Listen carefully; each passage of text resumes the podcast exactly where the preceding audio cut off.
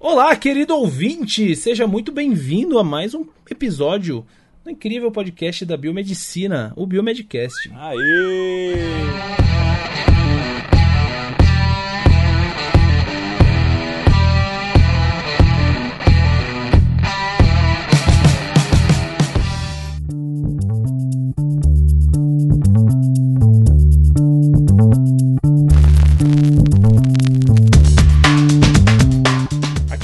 Falando é o Otávio, diretamente da cidade fria e quente ao mesmo tempo, Curitiba, Paraná. Aí. E aí, galera, aqui quem está falando é o Bruno Câmara de Goiânia, passando aquele calorzinho maroto. Estamos aí para mais um episódio. E aqui está o desaparecido Roger, diretamente de Curitiba. Voltou a volta dos que não Rogério. foram. Acharam que tinham se livrado de mim, mas eu não morro Pois é, Acharam errado. o professor Rogério fez falta. Acharam errado, Otário? Rogerinho. assim. É, isso aí, Rogerinho do Engado. Rogerinho voltou. Ai, ai. Entendedores entenderão. né? Entenderão. é, se você não entendeu, vai procurar lá, ó. Tô aqui em Curitiba também, e é a cidade que chove e seca todo dia também, né? Quente frio, chove e seca, é verdade. Pelo menos vocês É, têm o frio aqui, é quente, quente. É quente e mais quente, né? É mais quente. Não, o pior é que em Goiânia o pessoal, naquele calor, toma sopa, que eles chamam de caldo. Pois é. Nossa, eu nem imagino comer um. Inclusive eu fui lá. Mas é bom. Ah, Você foi lá? Fui lá esses dias. Suei mais que tudo, né? Quente, tomando sopa. Oh, mas é bom aquele caldinho, hein? Nossa senhora, como é bom. Mas enfim. Então vamos lá, Aqui- gente. Vamos lá. Aqui em Curitiba tem uns lugares legais de lamen agora pra ir. Lame Rum. Ah, é verdade. É, pros nerds aí que gostam. É, É bom, cara. bem bom. Engorda Gostei também. pouco. Pouco, só um pouquinho. Pouco. Cara, é uma delícia. Mas enfim, vamos deixar. Eu, eu, eu já, já provei já. Aqui provei em São Paulo, cara. Uma delícia.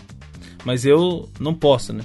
Pois é, galera, e antes da gente começar aqui no nosso assunto, que você já viu no título aí, a gente quer pedir, dar um recadinho especial para vocês, que é sobre o padrinho. Então, como vocês sabem, a gente tem algumas é, despesas com o cast, né? Tem domínio, tem hospedagem e, e os padrinhos nos ajudam a manter o Bio, Biomedcast no ar. Então, se você ainda não é nosso padrinho, entra lá padrinho.com.br barra Biomedcast e dê a sua contribuição lá pra gente. Tem vários níveis que você pode doar. né? Tem nível de biossegurança 1, 2, 3, 4. E tem, cada um vai ter lá uma recompensa. A gente vai reformular essas recompensas daqui um dia. Vai ter uns brindes bem legais aí para quem for padrinho. Então não deixe de ajudar a gente aí e espalhar a biomedicina pro Brasil inteiro. É isso aí, galera. Muito bem. Ó, só pra deixar bem claro, é padrim.com.br. Pra quem não sabe como escrever padrim, né? Se você não conhece, padrim é P-A-D-R-I-M de Maria, beleza? padrim.com.br barra biomedcast. Mas tem no E post. vai estar na descrição do podcast aí também, no site, né? Tem link lá pra você clicar e tal. Então tá tudo certinho. Link no post, né? Link no post.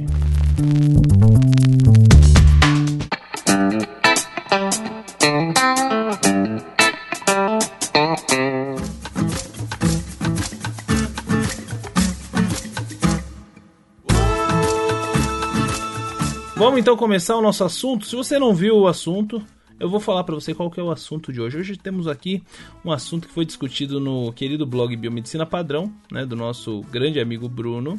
Ele publicou ali dois é, posts que chamaram a atenção de todos nós aqui e a gente acha que é bastante relevante para você, ouvinte, né, que, enfim, gosta da biomedicina, gosta do assunto que a gente trata, e não só porque é ligado à biomedicina, né? A gente deixa isso aqui bem claro, a gente é o podcast da biomedicina, sim, mas a gente gosta de, a gente sabe que tem é, ouvintes que não são da área, mas que ouvem a gente, e isso é, é importante a gente deixar claro, né? Isso pode acontecer também na sua profissão, né, meu caro ouvinte? Com certeza. Certo?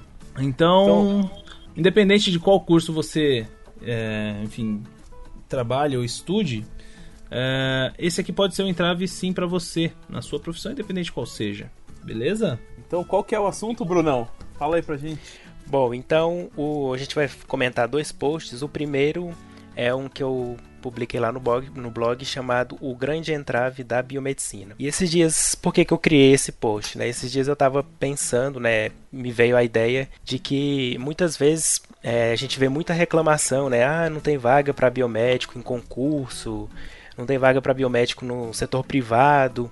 E aí eu parei para pensar, né, mas tem profissão, né, que você consegue trabalhar depois que já sai da faculdade, né, independente se tem vaga ou não, né? Então eu comecei a pensar nas profissões, né? Nutricionista pode é, criar seu consultório lá depois que formou e já começar a atender os pacientes. Médico, a mesma coisa. Fisioterapeuta, dentista, dentista né? Então, assim, esses profissionais, não estou falando que é mais fácil, mas eles têm essa opção a mais de trabalhar por conta própria, ser um profissional liberal. E que na biomedicina isso praticamente não existe, né? Não existia até pouco tempo. Depois que veio algumas habilitações que trouxe isso para a gente. Mas assim, a grande maioria das pessoas ainda trabalha com análises clínicas, né? Forma nessa área depois que vai fazer uma pós-graduação para mudar de área. E assim a gente não tem outra escolha, outra opção a não ser ficar dependendo de uma vaga ser aberta, oferecida para a gente tentar. Ao contrário de outros profissionais. Depende de instituições e tal, né? De outros. Exatamente. É, empresas, né, que, que vão nos contratar muitas vezes, né? Exatamente, ser um seletista. Ou até mesmo Exatamente. num concurso, então, né?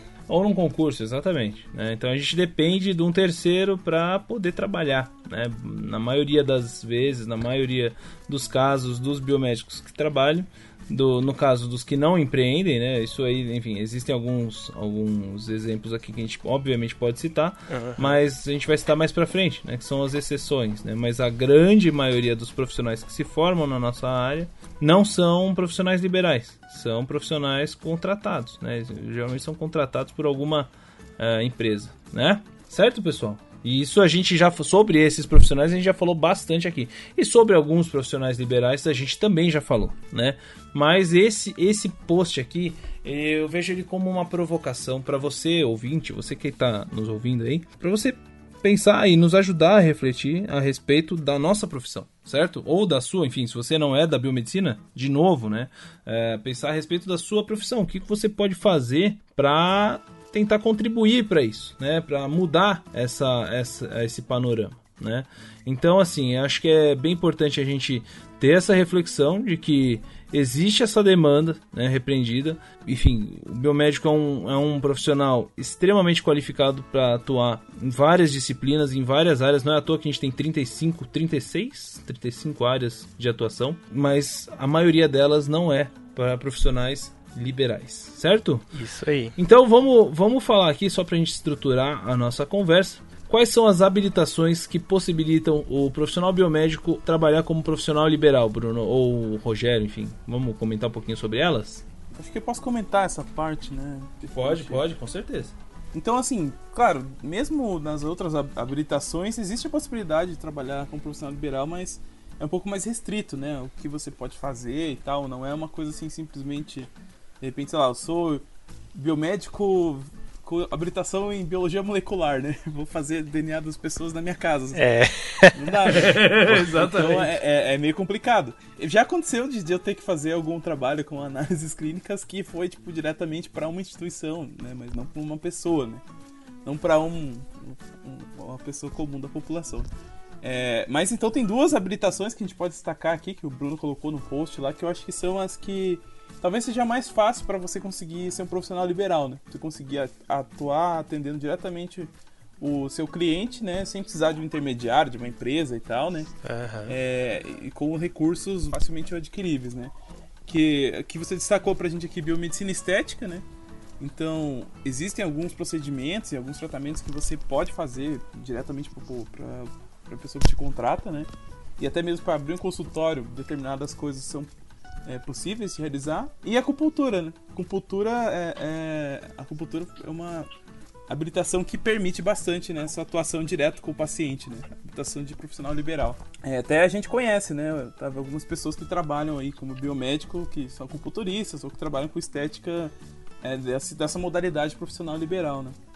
Pois é, pois é. A gente tem aí alguns exemplos, né? Colegas, né? É, dá para ver que nesse, nesse, nessa habilitação, se o seu desejo ao sair da faculdade seja trabalhar, ter o seu próprio consultório, o seu próprio espaço, de repente essa pode ser uma área que te chame mais interesse, né? Mesmo assim, né? Depois que você formou, se você não tiver feito o estágio nessa área, né? estético acupuntura, você vai ter que obrigatoriamente fazer a pós-graduação para ficar habilitado. Exatamente. É. Ao contrário, por exemplo, de um nutricionista que ele não vai precisar de uma pós-graduação para já começar a atender. Claro que uma pós-graduação é importante para a profissão de todo mundo, mas não é um pré-requisito no caso de outros profissionais. Então tem essa diferença também, né? Só que você sabe que eu acho que às vezes é um tem os dois lados dessa questão, né?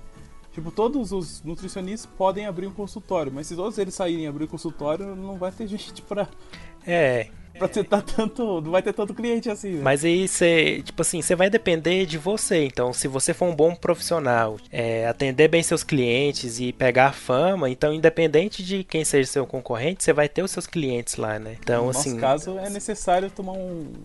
ter alguns passos além. Né? É. E assim, não, não quer dizer que ser um profissional liberal é significa ter dinheiro fácil e a todo momento, né? Claro que eu acho que às vezes é até mais é, trabalhoso, porque você tem que trabalhar o marketing, tem que trabalhar vários aspectos, porque você é dono de você, né? Da sua empresa e tudo mais. Ao contrário de um seletista, né? Que você vai lá, faz seu trabalho e não está preocupado muito com a empresa no geral, né? Você não é o dono da empresa, do laboratório. É, se você for, for tiver um consultório seu, você vai ter que prestar atenção em é, certificações, né? Essa parte de legislação que legislação, tem que liberar lá os alvarás é, e tal. Pagar o aluguel do local, provavelmente que você vai trabalhar, o, o é, estruturação, móveis, as coisas todas. Equipamento. É, recepcionista, se for necessário, né? Também tem que ser uma questão aí, né? Tem algumas policlínicas, né? Que atende várias pessoas ali, mas mesmo assim você vai ter que se preocupar com essas coisas, né? Você aluga a sala, né? Uhum. São várias responsabilidades a mais que você vai ter sendo seu próprio dono, né?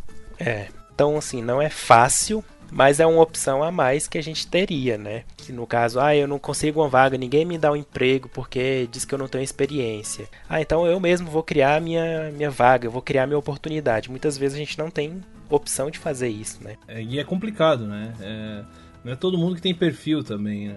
É, e até uma questão é que a gente está vendo um crescimento muito grande de pessoas fazendo habilitação e se especializando nessa área justamente por causa desse, dessa possibilidade. Né? É, tanto que foi por isso que a estética é a, a habilitação do momento, né? Muita gente está entrando na biomedicina por causa da estética.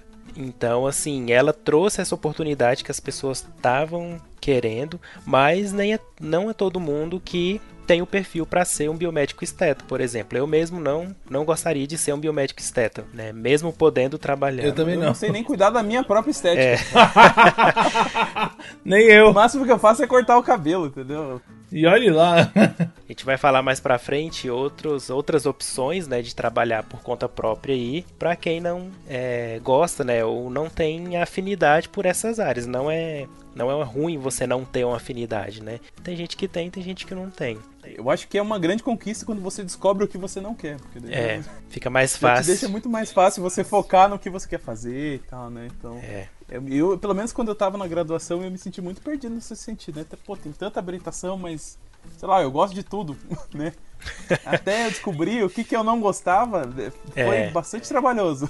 Li muita coisa que não precisava ter lido, fiz um monte de curso que não precisava ter feito, né? E assim, às vezes vocês podem achar que a gente está falando mal da biomedicina, mas não é. A gente está refletindo sobre como é a situação da biomedicina hoje, né?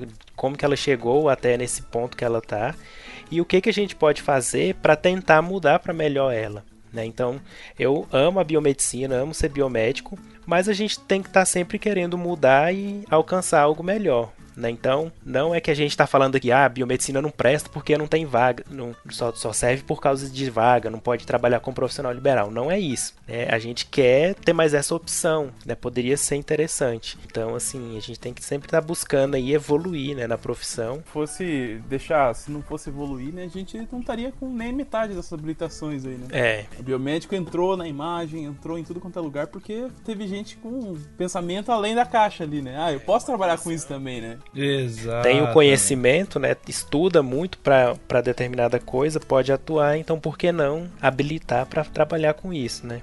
Exatamente, exatamente. É, assim, ó, eu acho que uma coisa que é indiscutível, né? Nós aqui, o, isso, inclusive, é um dos objetivos. Tá lá, se você entrar no site do, do Biomedcast lá, procurar sobre, você vai ver que a gente tem visão, missão, visão e valores. Né? E esse é um dos nossos valores. Né?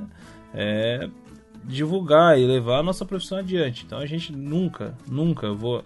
A gente vai gravar aqui um episódio para falar mal da nossa profissão. Jamais vocês vão ouvir a gente falando isso. Isso aqui é uma provocação. A gente precisa provocar você, ouvinte, para pensar. Exatamente, para agir também, né? Mas então, vamos lá, vamos lá, Brunão. Vamos agir então. Estamos aqui falando, né? Eu tenho habilitação em análise de patologia clínica, né? Essa é a habilitação que saiu no meu, meu CRBM lá quando eu me formei, saí da graduação. Eu consigo ser um profissional liberal? O que, que vocês acham?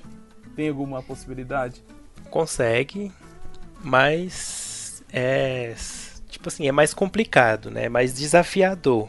Mas consegue. Eu posso, de repente, sei lá, abrir meu próprio laboratório, por que não? Isso eu acho que é a primeira coisa que muita gente pensa. É, né? tanto que eu já até coloquei lá no post falando, né? Porque eu falei, falei lá da como que eram as outras profissões e tal, aí com certeza alguém ia falar, ah, mas então abre um laboratório. Só que assim, tem uma diferença de você ser empresário e você ser empreendedor. Para ser um empreendedor, não necessariamente você tem que ter uma empresa, né? tem que ser empresário, ter funcionário e tudo mais. Então, abrir um laboratório é uma coisa muito complexa, né? Então, você tem que ter equipamento e gasta muito dinheiro contato com fornecedor, tem que é, ter uma eu acho que assim não é o caminho para no que a gente está pensando aqui. A maioria das pessoas, né, de repente. É. Eu lembro que a gente entrevistou lá o, o Marcelo, né? E ele foi uma pessoa que abriu um laboratório, né? A gente acompanhou mais ou menos o, qual foi a ideia, como que ah, chegou nesse momento. Então, se vocês quiserem tacar essa ideia de abrir um laboratório, que dá pra voltar lá no passado e ouvir esse cast, né? É, o, o Biomedcast número 10,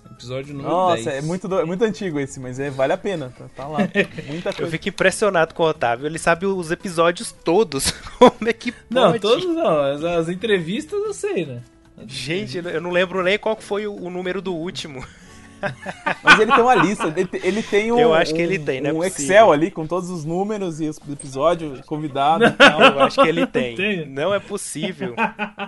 Não, pior é que não, dessa vez. Otávio Henrique Pédia. Wikipedia.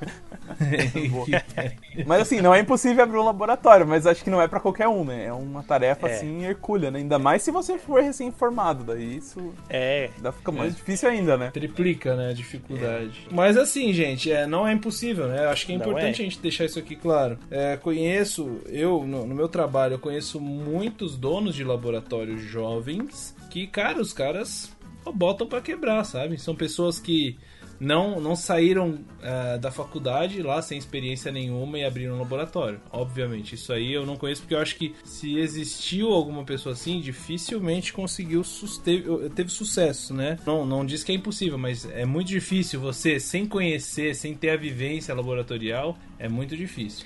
O que eu conheço, por exemplo, tem cliente. É sair do é... estágio e abrir, você não sabe ainda o suficiente, eu imagino. Não, é. não sabe, não sabe. Mas se você é, trabalhou há muito tempo, você tem Exatamente. experiência de gestão, alguma coisa de laboratório, aí você tem condições, né? E não é só a parte técnica, né? Aí você vai ter que mexer com funcionário, com administrativo, comercial, comercial, marketing, tem que fazer contato com o médico para conseguir os pacientes, porque se for esperar de porta aberta lá, não, tipo assim, pode ser que não chegue o tanto que você precisa no mês até você pegar o nome, né? Então é um trampo, viu? Eu, eu não sei se eu abriria um laboratório. Licitação. Beleza, então eu já decidi que não vou abrir um laboratório. Mas o que, que eu posso fazer, Brunão? Se eu não quero abrir um laboratório, mas eu quero ser profissional liberal com o meu meu CRBMzinho lá de análise clínica só, só tem esse, por enquanto. Pois é, eis a questão. Essa é a questão principal de tudo, né? O que, que a gente pode fazer? Essa foi a, a minha indagação, né? Que eu deixei no aí para o pessoal mandar ideias, sugestões tal. Muitas pessoas mandaram. Teve gente que até fez stories comentando o post, falando tal. Então foi bem. Sério, cara? Pô, você tem que divulgar isso. Legal, assim, biomédicos. Ah, mas como é stories, eu acho que já foi. Só 24 horas. É, mas a gente comenta aqui os principais pontos, né? A gente já fica aqui registrado, né?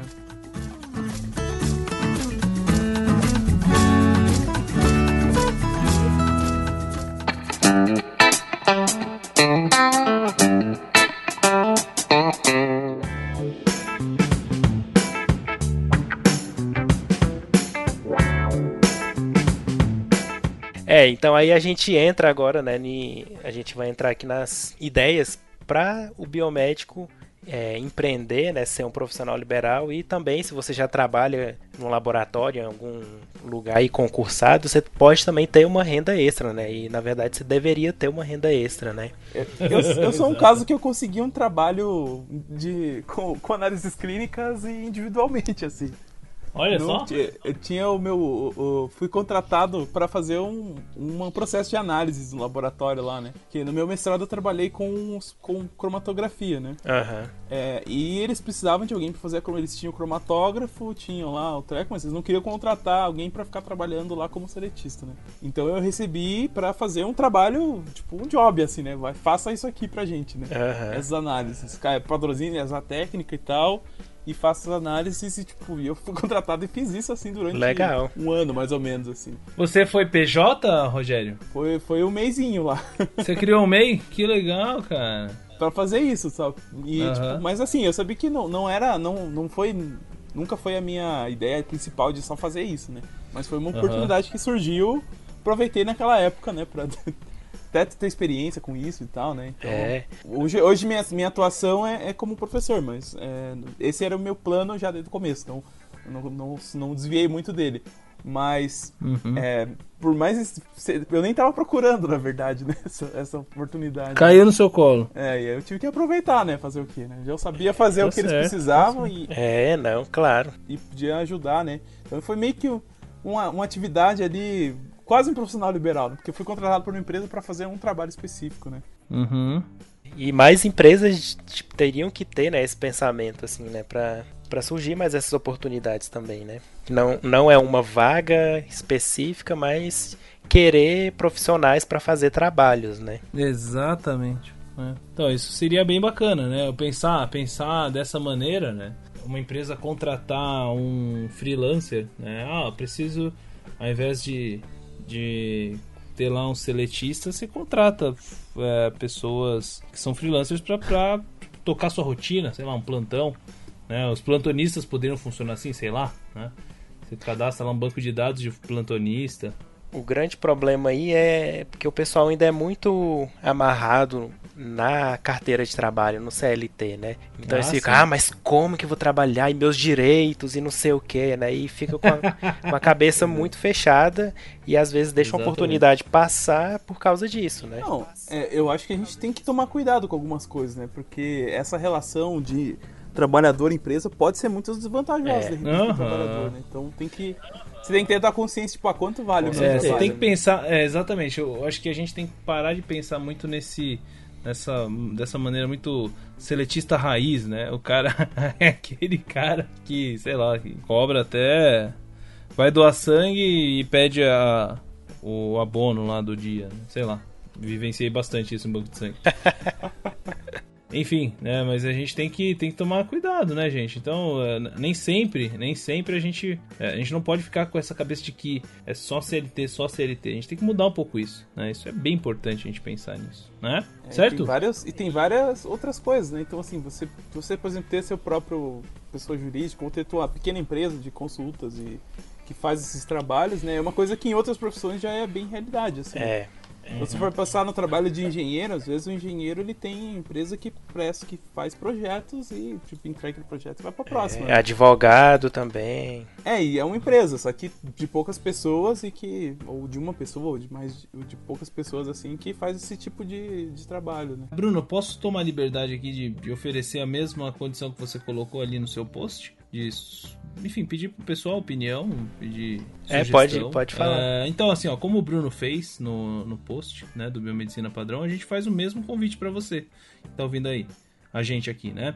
Uh, se você tiver qualquer ideia, manda pra gente lá no, no, nosso Insta, né? O Bruno publicou ali no Insta do Biomedicina Padrão, pode mandar no arroba Biomedicina Padrão também, pode mandar no arroba Biomedcast, enfim, ou no e-mail, no contato arroba biomedcast.com ou no blog biomedicinapadrão.gmail.com também. Enfim, uh, a gente vai deixar os nossos contatos no, nesse post, né? Mas você, você que é nosso ouvinte raiz, ou não, você que chegou agora, né? A gente tem aí esses meios de contato, enfim, todos lá no, no biomedcast.com barra 89 que é um episódio, no número desse episódio.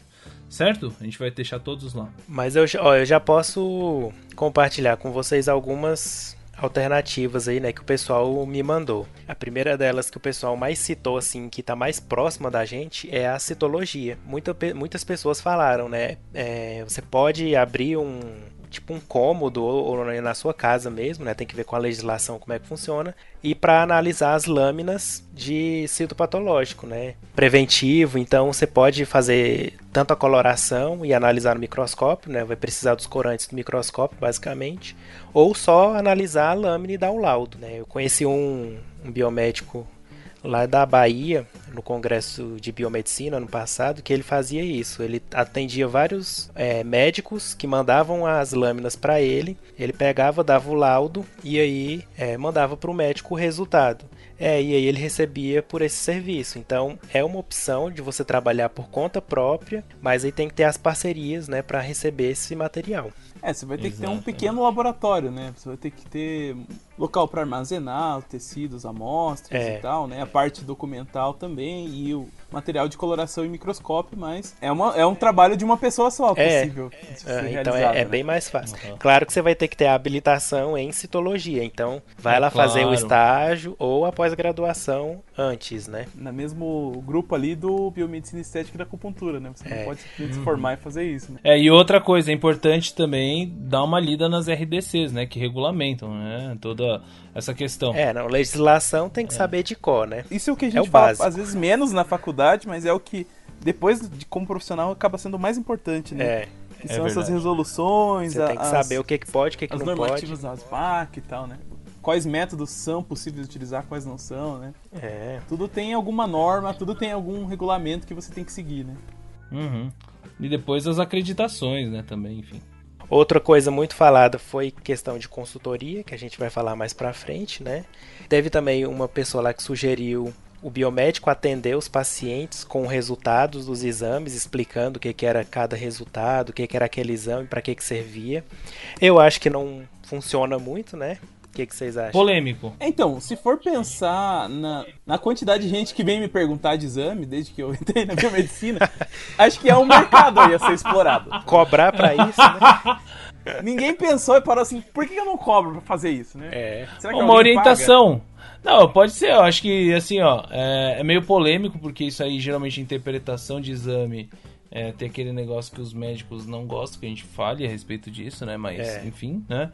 Mas eu acho que baseado nessa dica, o que eu poderia dizer, e juntando com o que o Roger falou, é talvez criar um. cobrar por orientação de exames. Talvez lá um pré-analítico, sei lá, né? Eu imagino que às vezes o nosso cliente principal vai ser os próprios médicos, né? Que Exato. É, é, é, o que, pelo menos na vivência que eu tive de laboratório, foi onde eu tive mais que explicar coisas de exame, assim, né? Então, por que, que deu tal resultado e tal, assim, dificilmente. Já teve a vez de o, de o paciente ligar pro laboratório e perguntar para mim alguma coisa. Isso eu contei essa história já. Saiu Não. lá no laudo meu nomezinho, né, do, do exame, e aí ligaram pro, pro, pro laboratório e falaram: Eu quero falar com o Dr. Rogério lá. Tive que explicar o exame pro paciente. Não acredito, sério? É, aconteceu isso aí. Né? Mas norma, normalmente o que tinha que se falar mais é com os médicos mesmo, né? Até pra questão de reuniões dentro do hospital para você discutir coisas relacionadas a exames, já tive essa experiência também. É, assim, ó, uma coisa que eu vejo, assim, sei lá, geralmente é para para minha irmã, para meus tios, todos os parentes vêm perguntar: esse aqui precisa fazer jejum? Vocês não têm essas perguntas aí? Eu vou fazer aqui uma glicose, eu preciso fazer jejum? não, o pessoal é, não pergunta é isso pra vocês? Perguntam, né? É o preparo do exame, né? Ah, não, meu pai, meu pai, meu pai me mandou esses dias. Me mandou uma lista de exame. Olha aí, qual você tem que fazer de jejum de quantas horas. aí eu olhei. Aí eu olhei lá, perfil lipídico, falou 12 horas. Aí tinha PSA, eu falei, ó, só lamento. só lamento. ah, é, não pode fazer nada aí. É jejum não de pode... vários tipos de atividades. De vários tipos de coisas. É, várias abstinências. Várias abstinências. Alimentares e outras. E outras. Pô, passar a orientação dessa pro pai deve ser meio constrangedor. Pra mim, pelo menos. Eu fiquei com vergonha aqui só de ver o Bruno falar isso. Só... Ai, mas enfim. Então, é isso então, aí, aí tem, isso aí está a possibilidade. Aí tá a pergunta de um milhão de dólares, em quem conseguir cobrar por isso. É. Pois é. 10 passos à frente. Ó, o, é difícil cobrar o Flávio, de O Flávio Barbosa também ele falou de lâmina de hematologia também, não só de citologia. Eles que já conhece vários professores que têm microscópio em casa, que fazia parceria com o laboratório e aí ele ganhava por, cada, por cada lâmina e laudo que ele liberava. De hemato? Tipo hemograma? É, provavelmente mandavam para ele as lâminas difíceis, né? Mais difícil, ou mielograma, né? Mielograma é, é, é uma opção boa também, se você souber ler o, o mielograma, né? Porque dá para você analisar em casa no microscópio, por exemplo, né? Ó, eu e o Mas... Otávio temos experiência, hein, no mielograma. Pois é, pois é. Pô, cara, que bacana, é, realmente, nunca tinha pensado na, na questão da hematologia, hein? Pá, que bacana. Muito bom. Ó, e ele, ele falou outra coisa também: montar posto de coleta em diversas regiões da cidade e ganhar por esses postos de coleta. Então, sei lá, você vai no laboratório, ah, você está precisando de um posto de coleta, aí você abre o posto de coleta, coleta as amostras para tal laboratório, e aí você fica responsável só pelo posto de coleta, né, no caso. Pô, que legal, hein? É, ainda mais com esse movimento agora de centralização dos laboratórios, né? é. Uhum. é uma alternativa muito mais viável do que abrir um laboratório, né? E concorrer pois com é. o DB da vida, né? É. é. corta o DB, não concorrer com o laboratório de grande porte da vida. não, não tem problema, não tem problema falar DB, não. Enfim, foram muitas sugestões, assim, algumas bem interessantes. Eu vou depois fazer um post só pra falar o que, que o pessoal sugeriu e quem sabe a gente faz um cast aí também falando mais, né? Muito, muito bom, muito bom.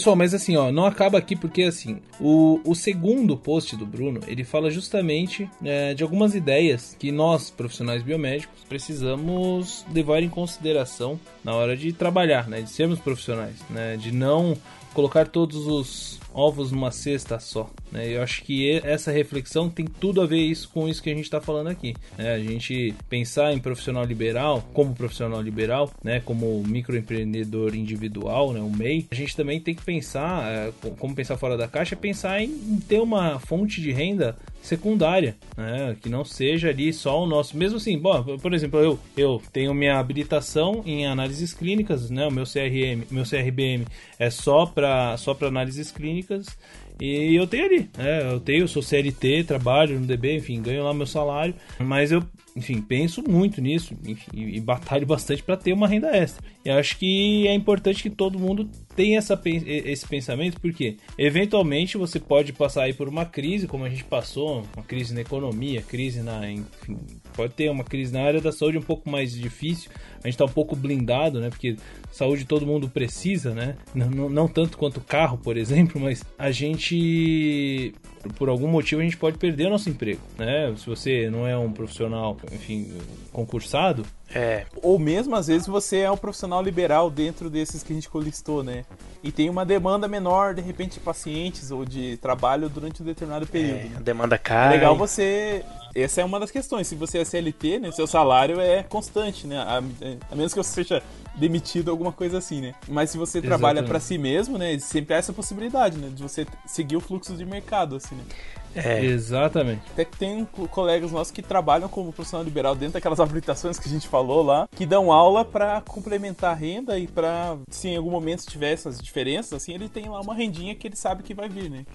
Outras atividades que ele faz, assim, né? O negócio é isso, né? É tipo assim, deu problema em um lugar, se você ficar sem aquele dinheiro, você ainda tem de onde tirar outros dinheiros, né? Então, pensa, você só tem um, um emprego. Aí você perde esse emprego, você fica de mão abanando, né?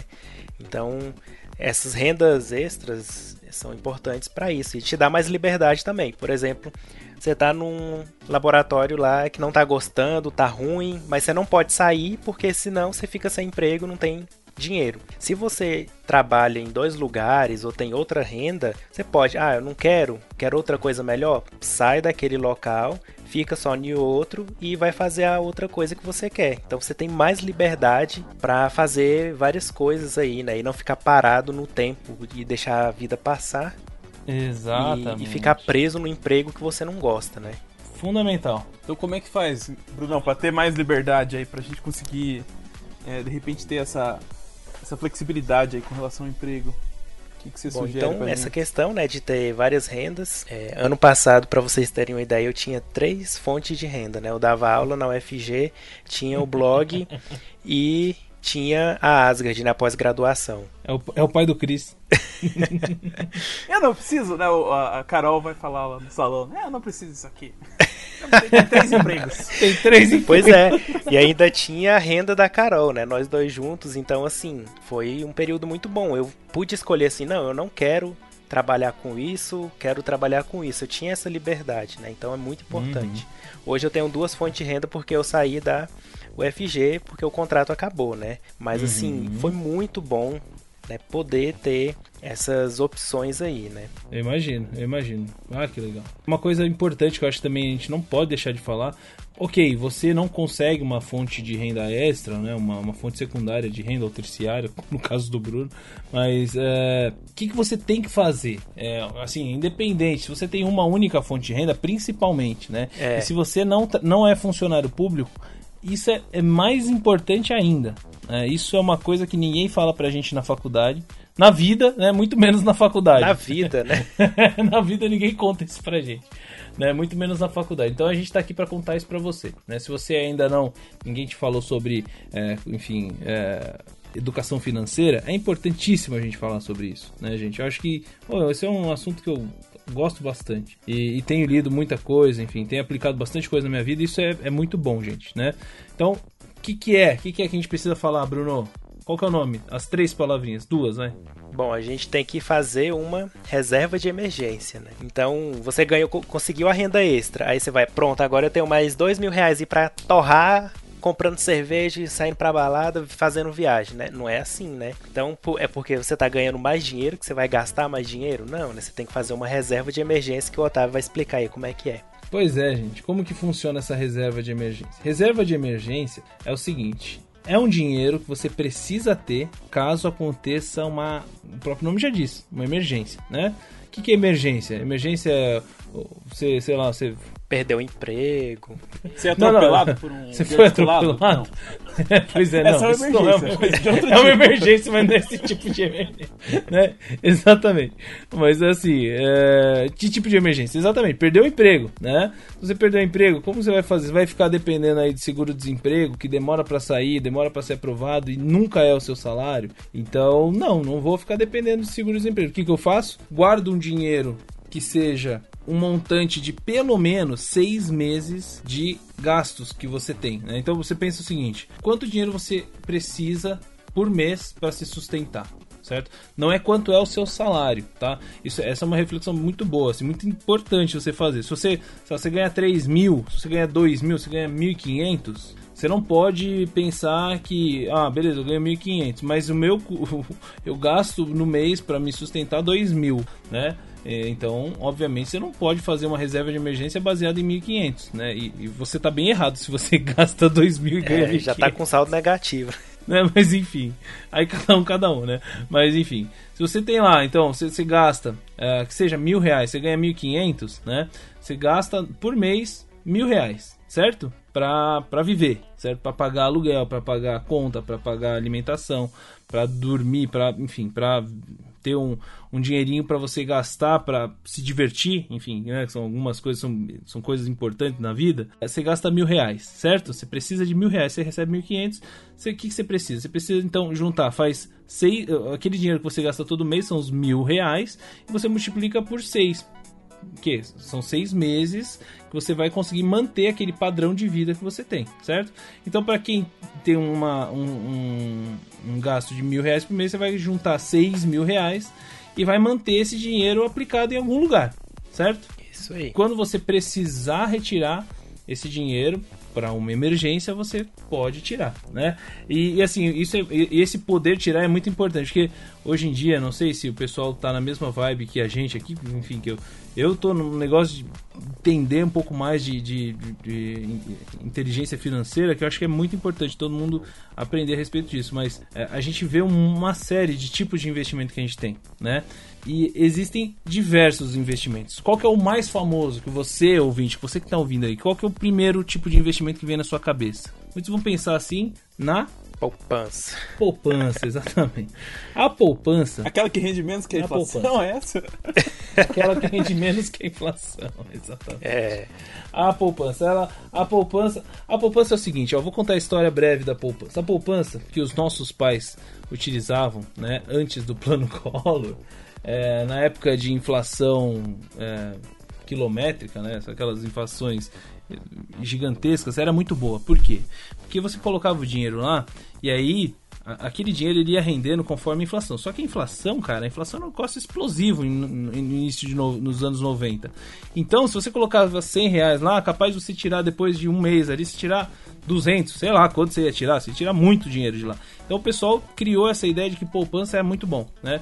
E foi durante muito tempo, né? Só que hoje a gente tem um negócio chamado Tesouro Nacional né? E dentro do Tesouro Nacional tem um negócio chamado Tesouro Direto. Tesouro Nacional é todo o dinheiro que o nosso país tem. Tesouro Direto é uma ferramenta que é utilizada para pegar esse dinheiro e trabalhar com ele da melhor maneira possível para conseguir utilizar é, na educação, na segurança, na saúde, enfim, né? Mas principalmente educação e saúde, né? Que o pessoal usa a reserva do Tesouro Nacional. É, e aí o, o, o que, que é basicamente o Tesouro Direto? É um dinheiro que o governo pega emprestado de pessoas que compram os títulos do governo e devolve esse dinheiro pagando juros, certo? E cada, cada tipo de papel, é, são, são vários tipos de papéis, né? Tem um papel lá que você é, compra e é para você só receber depois de um tempo, para receber o valor lá que eles estão de juros que o governo fala que vai pagar, né? Que promete que vai pagar, que são os pré-fixados que a gente chama.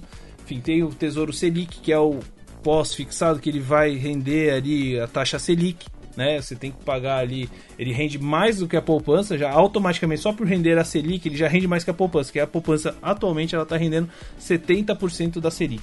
Então, só por essa conta, claro, tem outros fatores aí que, enfim, que incidem, né, no, no Tesouro Selic, mas mesmo assim ele sempre vai render mais do que a, do que a poupança. Então, você que está me ouvindo agora, se você precisa guardar um dinheiro, primeira coisa que eu falo para você, procura saber como faz para aplicar o seu dinheiro no Tesouro Selic. Você vai precisar de uma corretora, basicamente, né? Hoje tem bancos que fazem isso para a gente também, né? É, se você já tem conta naqueles é, bancos novos que a gente vê por aí, tanto no Bank quanto o, o Inter, Banco Inter, você tem opções ótimas ali também de investimentos que são importantes pelo seguinte, tá? Por que, que é importante a gente pensar no Tesouro Selic ou qualquer tipo de investimento de liquidez diária? Essa, essas duas palavras são fundamentais. Liquidez diária. Você precisa, se é uma reserva de emergência, você precisa de um dinheiro para emergência, ou seja, de um dia para o outro. Então, eu sempre recomendo para você, né, que está pensando em investir, precisa, se você precisa de uma emergência, vai precisar de dinheiro de um dia para o outro, certo? Então você vai ter que pegar esse dinheiro, vai,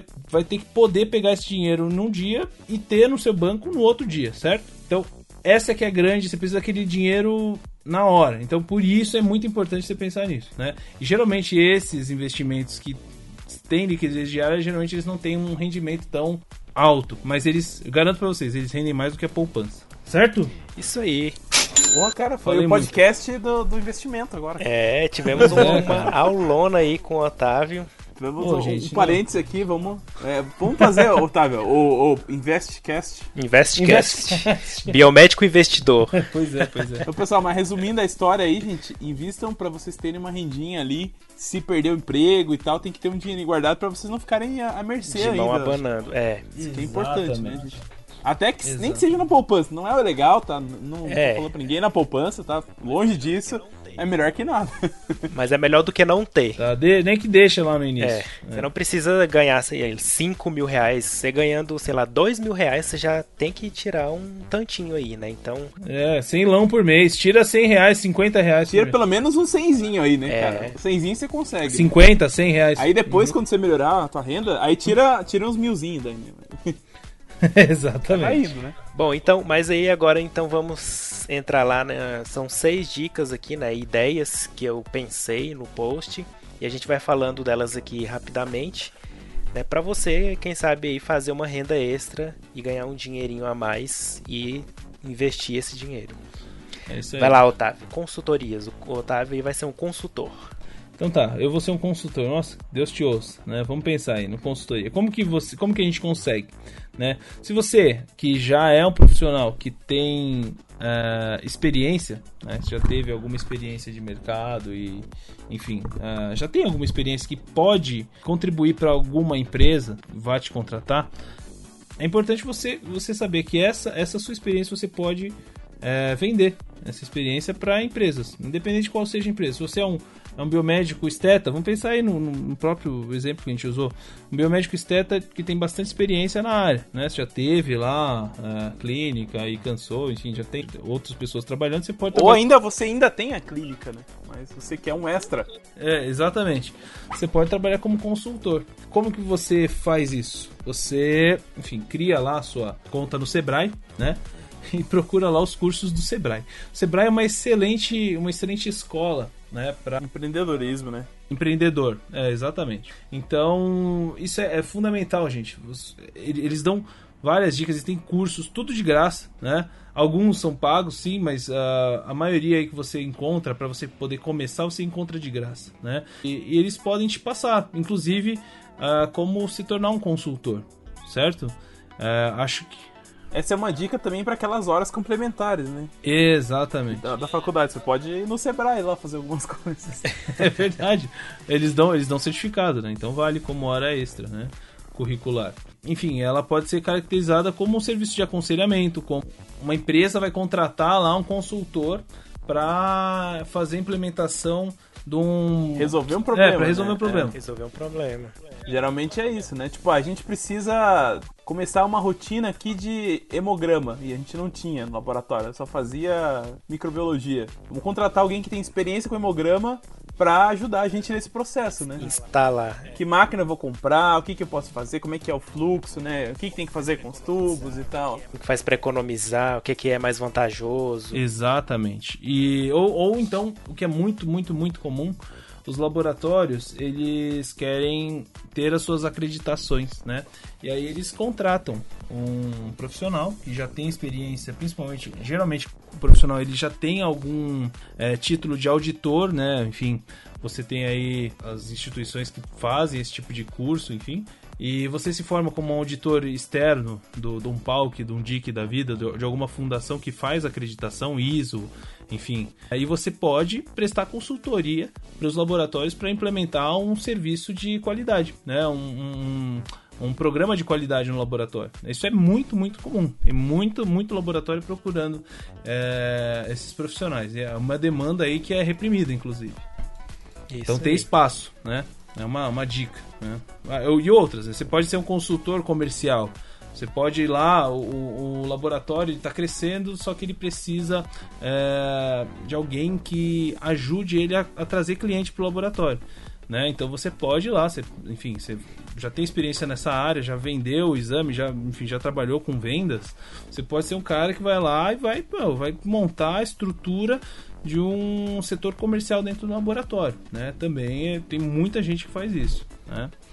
E, enfim, uh, diversas, diversas outras consultorias. Só estou pensando aqui em, em, em, laboratório, mas, enfim, para qualquer tipo de empresa, mas né? vai longe, pode todas as especialidades. É, né? tipo assim, você tem que, tem que pensar, né? O, em que, que você é bom? Digamos que você tem experiência muito tempo em determinada área. Então você pode trabalhar nessa área durante um período e oferecer sua consultoria durante outro período. E aí depende da sua experiência, né? Exatamente. né? É, por exemplo, se você trabalhou com um diagnóstico por imagem, por exemplo, lá, em uma instituição durante 5, 6 anos lá, dizemos assim, né?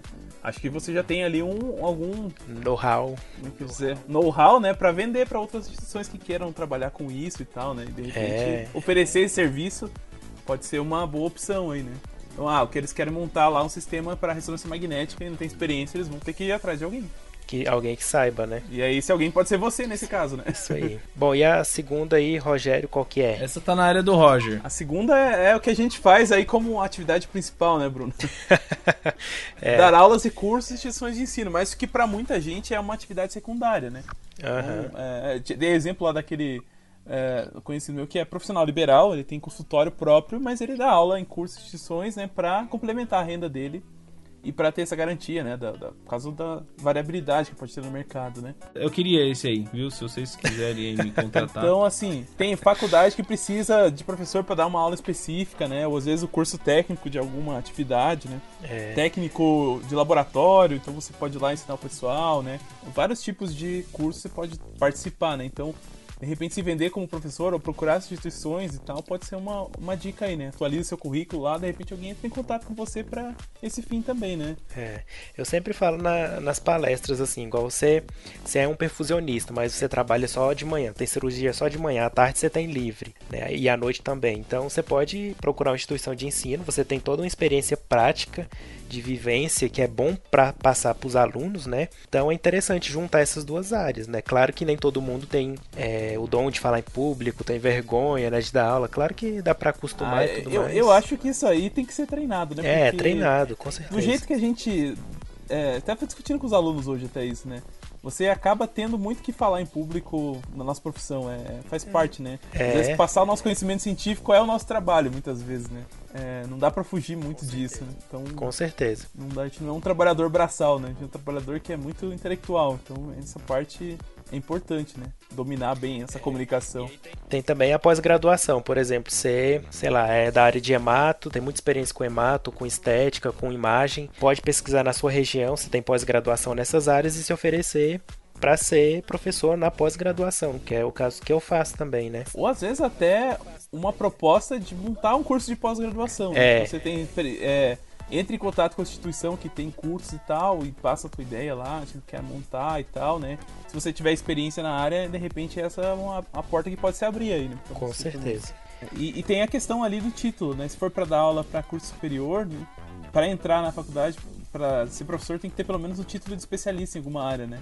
É, mas geralmente. O ideal é ter mestrado. É, né? vão pedir um mestradinho, né? É por isso que eu não consigo. Mas assim, especialista, foi no meu caso, eu, eu, depois da residência eu já comecei a dar aula, né? Depois que eu fiz o mestrado. A residência também já me abriu essa porta para poder dar aula, né? Depois o mestrado e complementou mais, né? abriu mais portas, né? Então isso é uma questão. Para alguns cursos não precisa, né? Tipo, acho que técnico e tal, você pode dar aula só tendo a graduação mesmo. Uhum. Né? Ou um curso de pós também, né? É, eu acho que o pós ainda já exige daí também. Pós precisa ter o um mínimo é especialista também. É isso aí, gente. E a terceira ideia então aí pra gente fazer de renda extra é plantão e ser substituto de férias. Né? Então, muitos laboratórios têm essa necessidade, né? o funcionário vai entrar de férias, não tem outra pessoa lá no laboratório para cobrir a vaga dessas férias que o profissional vai sair. Então, ele sempre está buscando pessoas para ficar, sei lá, 30 dias, né, fazendo esse trabalho lá do biomédico que está de férias.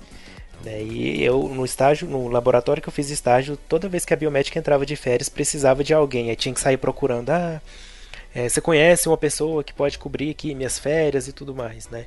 Então, assim, é uma opção. E quem sabe se a dona do laboratório, né, o dono do laboratório, é, gostar do seu serviço, quem sabe você pode até ser contratado, né? Fazer por esse essa renda extra se tornar a sua renda principal, né? Então é uma possibilidade. E os plantões também, né? Então você trabalha, sei lá, um período do dia, você pode fazer plantão noturno ou de final de semana e acrescentar ainda mais aí uma rendinha no seu na sua remuneração, né? Exatamente, e fazer o seu a sua reserva de emergência mais rápido.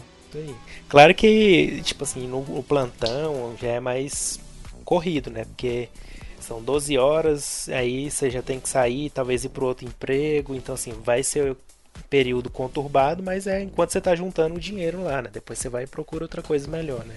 Quando você for velho, você vai descansar. É. é, tem que esperar agora que você tá com saúde ainda. pra fazer esse tipo de coisa, às vezes tem que aproveitar, né? Exatamente. né? Tem que aproveitar, tem que aproveitar. Todo mundo é jovem, tem que ganhar dinheiro. É isso aí, galera. Temos que fazer dinheiro, tem que trabalhar. Não adianta ficar aí reclamando, não, fazendo mimimi aí na, na internet, reclamando que biomedicina não dá não dá, não dá oportunidade. Eu fico ferrado da vida, mas beleza.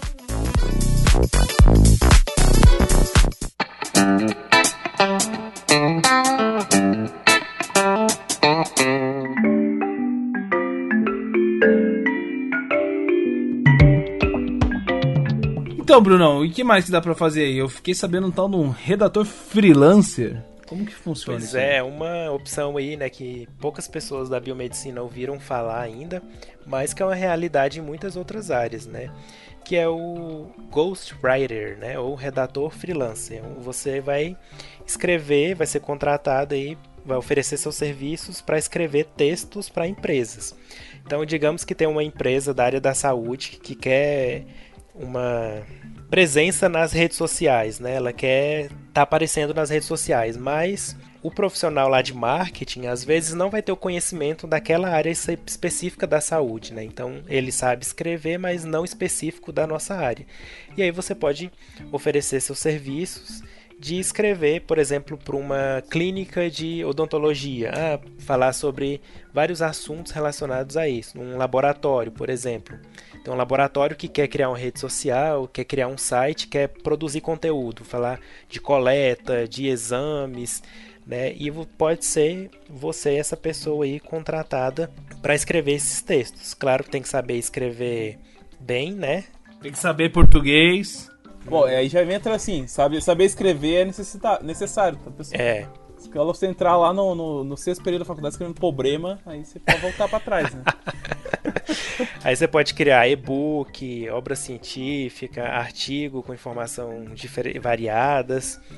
Né? Então, assim, tem vários sites hoje em dia que dá para se cadastrar. Né? No, lá no blog eu coloquei um que é o workana.com. A gente pode deixar o link aqui também. Você se cadastra lá seu perfil e vê o que, que as empresas estão pedindo. Ah, eu quero um, um profissional para escrever determinado assunto. Se for compatível com o que você sabe, você vai se candidata àquela oferta. E aí você escreve para a empresa e aí você cede os direitos autorais para a empresa, mas você vai receber por isso. Então, por uhum. isso que uhum. chama ghostwriter, né? Porque é um escritor fantasma. Você vai escrever, mas não vai sair seu nomezinho lá como autor daquele texto. Exatamente. Ou às vezes até sai, né? Dependendo se. Dependendo do contrato, mas geralmente não. Geralmente não, mas aí se dependendo da empresa pode ser, né? Uhum. Ele colocar lá, doutor Quinzinho. É, se, se, por exemplo, se for para dar uma credibilidade pro texto, né? Eles podem associar, falar, olha, quem escreveu isso foi um biomédico, tal, né? Então, é importante. Importantíssimo. Que mais? Que mais? Tradução de artigo, gente. Ah, essa aí domina o mercado acadêmico. é, na verdade, assim, né? A gente acaba que a maior parte dos artigos que a gente publica são em inglês, né? É. Então você, você, se você for publicar e você só sabe falar português, né, você fica bem limitado nessas opções de publicação de artigo, o Qualis e tal, né? Só sabe falar português e Google Tradutor. é, isso, isso te leva até determinado momento ali, né? Até, é. até um ponto você vai. Mas para você ir até o final do processo, você tem que dominar o inglês, não tem jeito, né? Existem várias empresas e tal que fazem esse trabalho de pegar artigos e passar para o inglês. E aí tem vários problemas, né? Que não adianta só o cara saber inglês, ele tem que ter conhecimento naquela área específica, né? Porque cada é, área tem uh -huh. o seu próprio vocabulário ali, né? Então se você traduzir de qualquer jeito o teu artigo, ele não vai ser publicado. Aí você vai perder um monte de tempo e trabalho lá. Então o que acontece normalmente, né? É, a experiência que eu tive é a gente pagar alguém para fazer a tradução do trabalho, alguém que tenha conhecimento naquela área e tal, que faça o. consiga. tem o domínio do inglês, né?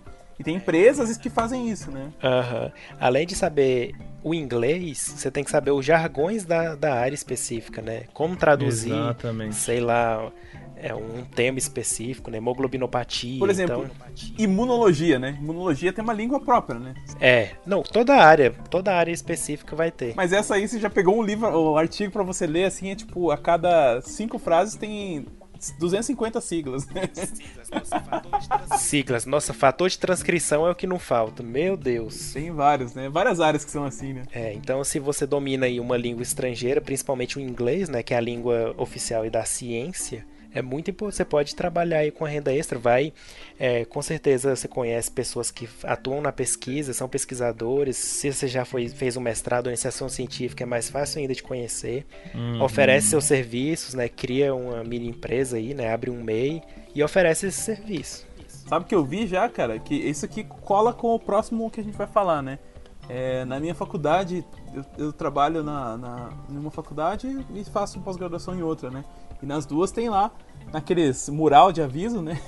Sempre tem lá os postzinhos colado lá, né? De tradução, de formatação e tal, né? É, então é uma propaganda bem bem fácil, bem rápida de bem fazer. Bem fácil e rápida, exatamente. E é, não custa e, nada. E dali, se você faz o trabalho bem feito, boca a boca te leva mais longe ainda, né? É. Exatamente. Aí tem uma, uma que não, eu não coloquei aqui, mas que eu tava fazendo um curso de empreendedorismo e a professora deu 20 reais pra gente e a gente tinha que, dentro de dois dias, devolver os 20 reais pra ela e o que sobrasse de lucro era nosso, né? Aí teve um, um grupo lá que criou uma mini empresa lá pra é, atualizar o lat de pessoas, né? Então eles conseguiram criaram lá um WhatsApp, um anúncio no WhatsApp. Esses anúncios deles chegaram em São Paulo e eles conseguiram dois professores que precisavam atualizar o Lattes, mas que não tinham tempo. E eles pegaram o serviço para atualizar esse lat dos professores e cobrou lá por isso. Então imagina só, né? Com 20 conto. 20 reais. Aí eles conseguiram cobrar lá, acho que foi 80 reais pela atualização, né? E eles decidiram criar uma empresa real mesmo, assim, fora do curso, para fazer isso, porque viram que era um bom negócio. É, quem já atualizou o Lattes sabe que o negócio é complicado fazer. Se você tem pouco tempo, né? o pior é quem não atualiza, né? Vai só acumulando aquele tanto de certificado, de artigo, não sei o quê. Sou eu, sou eu, sou eu. Aí precisa é, fazer uma. Eu tô com duas pastas lá de coisa pra colocar. Uma progressão de carreira lá, né? Aí, nossa, tem que colocar tudo. Depois me passa o contato desses caras aí, Bruno, que eu vou ter que mandar pra eles. Pois é, é mais uma ideia aí para você adquirir uma renda extra. Exatamente. E por fim, para a gente acabar aqui com seis, né, com as seis ideias aí de, de renda extra para profissionais da área, né? Formatação de trabalhos acadêmicos, que o Rogério já acabou de comentar, né? Assim como tradução de artigo, formatação de trabalho acadêmico também, né? É algo que muita, muitas pessoas têm dificuldade, né, em colocar ali, segundo a BNT ou segundo a, a norma Vancouver, né, enfim, tem diversas normas é. aí, dependendo do, do, do, lugar que você vai publicar da, da instituição. Uhum. Aham. Uhum. Então, é, não, é, não é tão simples assim. Não só a formatação, mas eu já vi também é, nessas anúncios assim a, a, própria orientação metodológica, que às vezes você fica meio perdido e tal, né? Com, ou tem algum trabalho que você quer fazer e que não tem nenhum professor para te orientar, o pessoal também já ofereceu esse serviço, já vi isso acontecendo. Caramba! É. Revisa a metodologia, revisa essas coisas assim para mestrado, doutorado às vezes, né? Que vai passar por é. banca. É.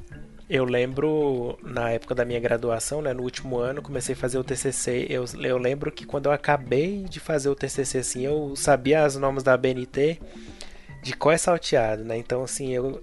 Nessa época, assim, é. eu, se, eu, se eu cobrasse, eu dava conta de formatar tudo quanto é texto que viesse na minha frente, na BNT, né? Tanto que a gente fez, né? Eu também, cara. Vira um negócio tão, tão enrustido na gente, né?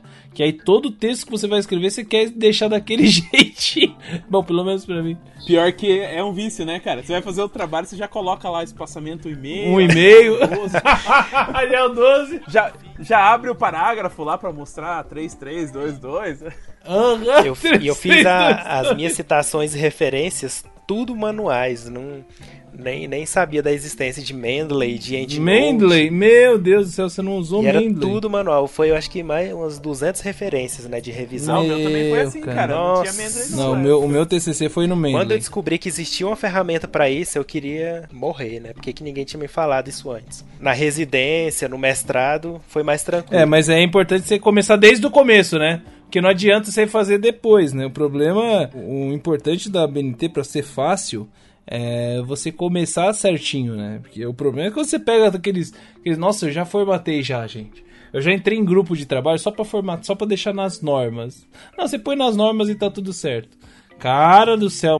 Mas para essa galera é que tem as empresas aí que faz a formatação. Pois é, cara. Nossa, mas é. Meu Deus do céu, você pega cada coisa. Assim, o pior, o pior é que ele, na, na época da faculdade, eu já, já trabalhei, né? Enfim, vocês sabem disso, né? Você sabe, né, meu querido ouvinte? Você sabe disso. Vocês também sabem, né, meus, meus dois caros amigos. O Luizão não tá aqui hoje, mas. É, vocês vão de concordar comigo tem muito nego juvenas ainda, né? Que entra lá no primeiro período e acha que dá para tirar o trabalho Wiki, da Wikipedia, né? E aí manda aqueles monte de Ctrl-C, Ctrl-V, né? No trabalho. E aí, cara, o trabalho sai lá. Inclusive, essa é uma questão que a gente pode trazer num próximo cast aí sobre plágio. Sobre né? plágio, a gente exatamente. Falou disso aí, a gente não falou, verdade, dá pra gente falar.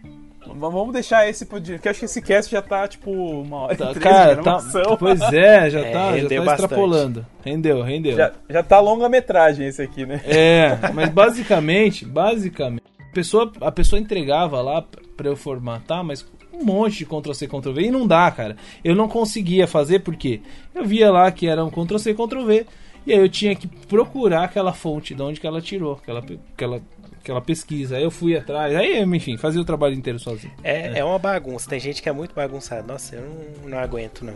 Deus, Olivia, eu também não.